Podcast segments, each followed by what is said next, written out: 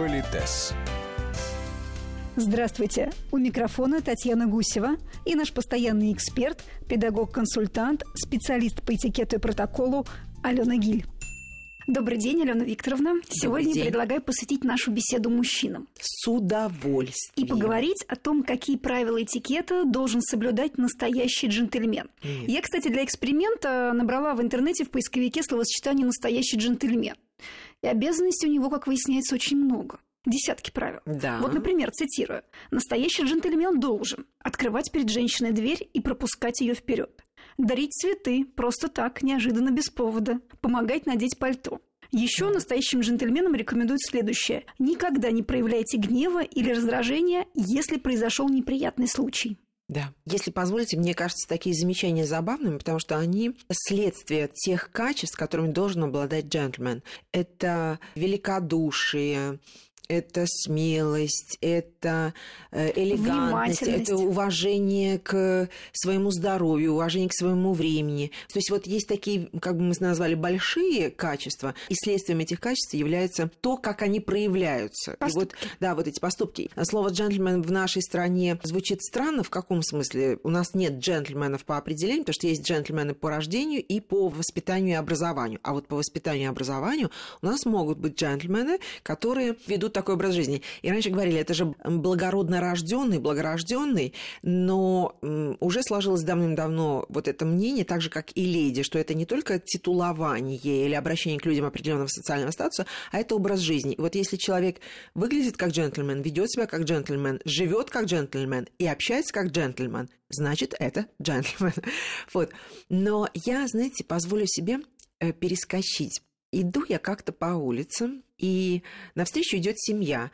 Ну, я не слышу самого начала разговора, я застала только маленький кусочек. Мама, папа, девочка там лет пяти, наверное, и мальчик там лет одиннадцать. И я застаю фразу, когда мальчик говорит, да, вот, все сестре да сестре. И отец говорит, да, все сестре, все жене, все матери. Так живет мужчина. Я, вы знаете, я две недели не могла в себя прийти, думаю, господи, я это слышала своими собственными ушами. И это абсолютно современные молодые люди. Это было прекрасно. Я хотела бы посвятить скорее нашу передачу тому, как мы любим и уважаем мужчин, как мы ценим их отношение к себе и те достоинства, которые есть у мужчин. И я эм, ну, могу практически поклясться вот в прямом эфире, что я буду биться до последнего, чтобы мы эти качества сохраняли.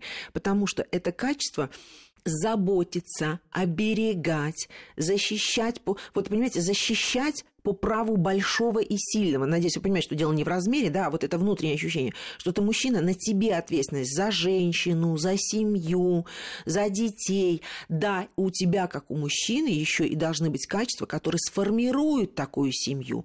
И сделать так, чтобы эти люди, твои дети, твоя жена, не то, что они были достойны, они достойны, потому что они твои, но сделать так, чтобы тебе хотелось это делать, и они прикрывали твою спину в то время, когда ты их там защищаешь и так далее. Понимаете, это все очень непросто. И вот так живет мужчина, для меня, ну, просто какие-то, я не знаю, сакральные слова, но я позволю себе еще раз заметить, что для меня в данном случае, как эксперта, когда мы уже взрослые, и я призываю к тому, что, может, это будет звучать придерзко, но, э, дорогие дамы, делайте все, чтобы культивировать это в мужчине. Да, мы не отказываемся от своей индивидуальности, мы не должны отказываться от своих там притязаний на какие-то творческие, какие-то карьерные успехи и так далее.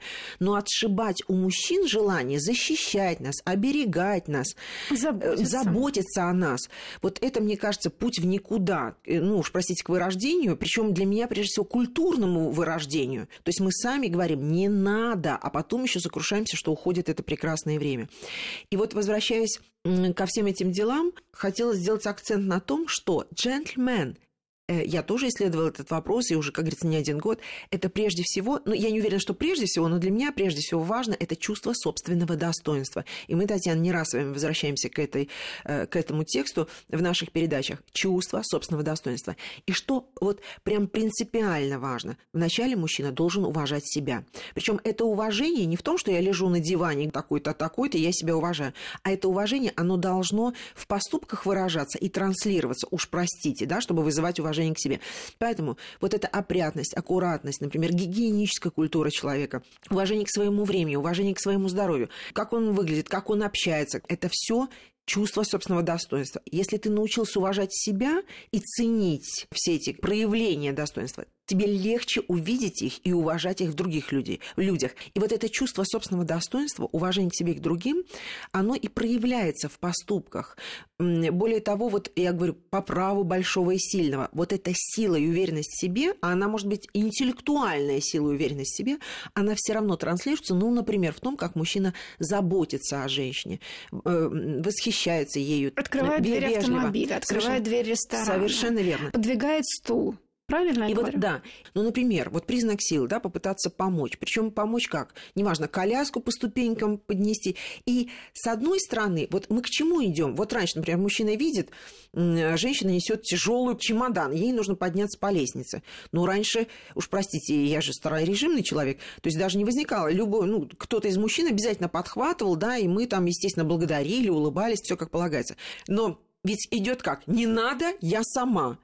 Или, знаете, а вдруг это приставание, что он хочет помочь тебе чемодан. То есть, знаете, мы так вообще долго можем да, путешествовать. Дальше, дверь в метро. Придержи дверь, это секунда это твое мужское достоинство, что женщина спокойно прошла, не использовав каких-то там сверхчеловеческих усилий. И знаете, что вот за что я буду биться до последнего?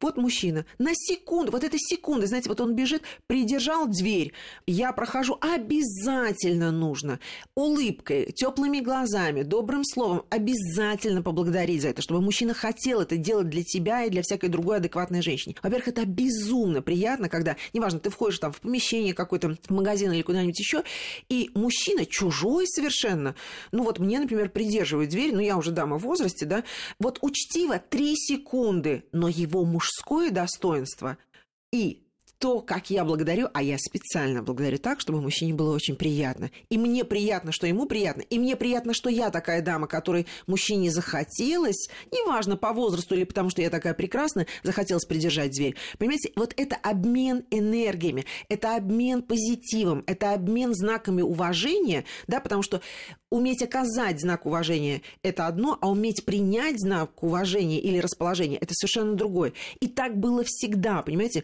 Но мы это отшибаем, эту культуру, она размывается, это ужасно, это ужасно. Или, например, те же добрые слова, о которых я упоминала.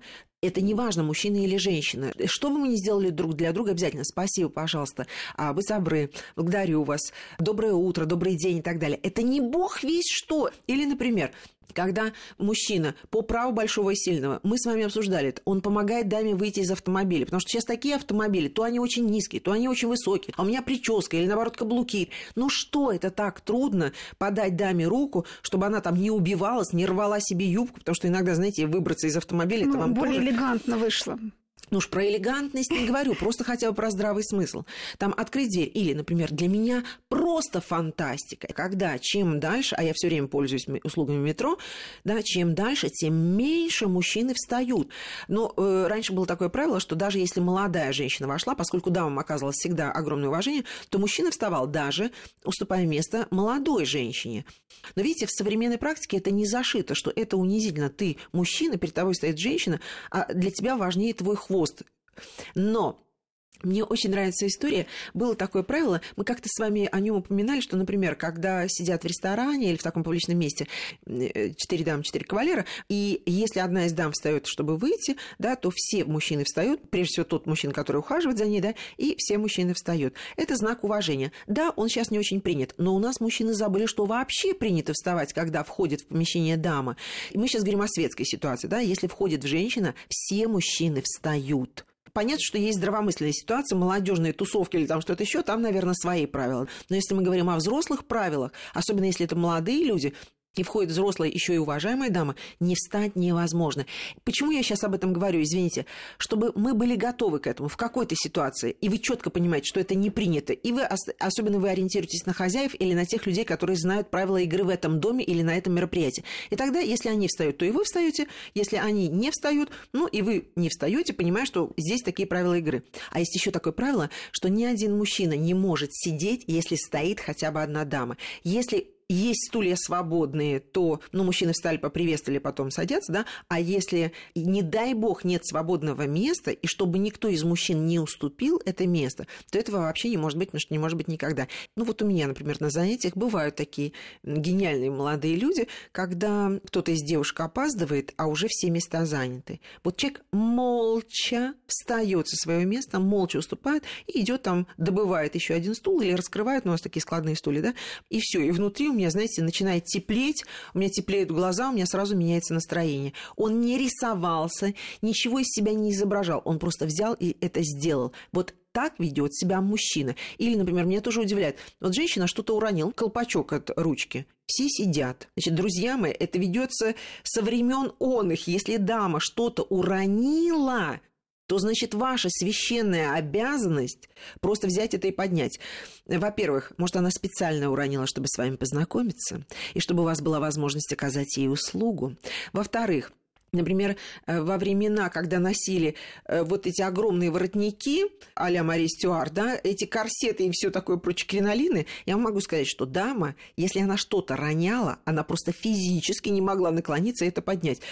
Но в современной практике, да, конечно, мы все можем поднять, но мужчине не трудно это сделать. Он по себе, знаете, свой статус никак не понизит. Но это такой класс игры, это такой класс общения, и это, ну, настолько простой способ вызвать вызвать благодарность, теплые глаза, улыбку и особое отношение, потому что мы считаем, что такое поведение это значит ну, часть культуры человека, да, и особое отношение к тебе.